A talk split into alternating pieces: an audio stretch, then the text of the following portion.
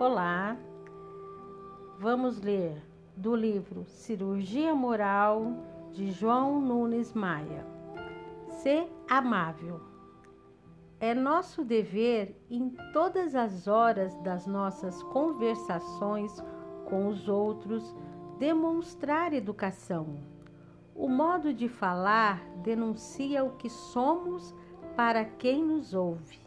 Sejamos amáveis no que devemos dizer, e quem nos escuta irá nos devolver a mesma harmonia que ofertamos através da cordialidade com que o tratamos. O homem estouvado é sempre relegado ao esquecimento pelos companheiros e recebe o preço da sua ignorância pela solidão. Não queira ser um desses sofredores que estimulam instintos inferiores no trato com os outros. Aprende a conversar amavelmente com quem te procura ou com aqueles que te amam. Se tu não fazes força para melhorar moralmente, nem te esforças para o aprimoramento da tua conduta, permaneces morto e essa morte é das piores. Um suicídio que praticas conscientemente. Nós somos todos enfermos e poucos têm vontade de curar-se. Alegam a cruz pesada nos ombros, porém permanecem parados e aí ela pesa mais. O movimento é o princípio de libertação Andemos com os nossos fardos sem reclamar, que eles se tornarão leves.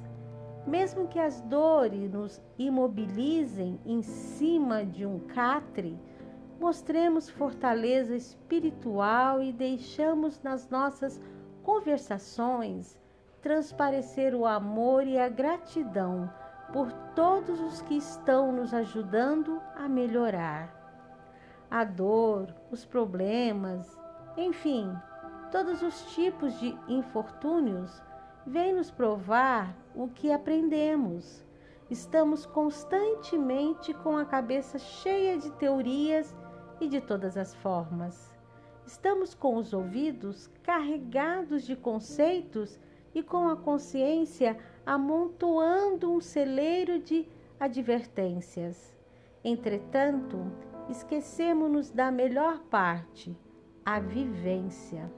E quando ela demora a aparecer, surge na pauta da nossa vida a dor, com inúmeras modalidades, para que despertemos o jovem dentro do ancião.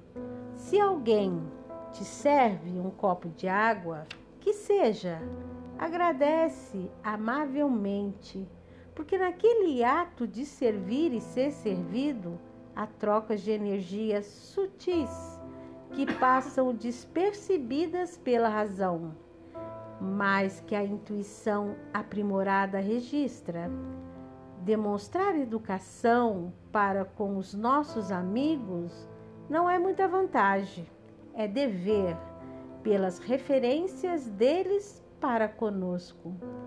A grandeza da disciplina é testada diante daqueles que nos ofendem e nos desagradam.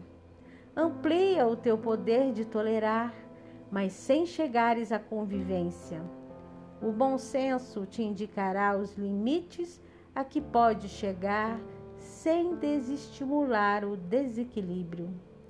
Desfruta da alegria, pois esse dom não precisa ser comprado ele pode despertar em seu coração.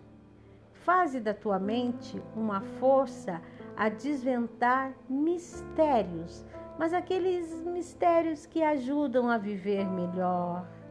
Não te esqueças da gentileza em todos os aspectos que refletem o amor, porque cada conquista, em se tratando de virtudes, é uma operação moral que estás fazendo no teu mundo interno. E cada passo que deres nesse sentido será um reflexo de luzes que se acendem no teu universo interior. buscando e harmonizando com a criação e vivendo a mesma paz que vive o Senhor de todos nós.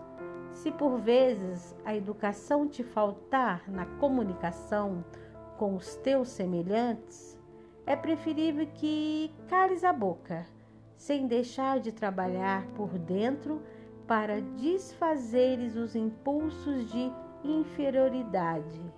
Não deves esquecer a oração. Nesses momentos, ela ajuda a serenar todas as tempestades que possam nos arruinar. Muita paz.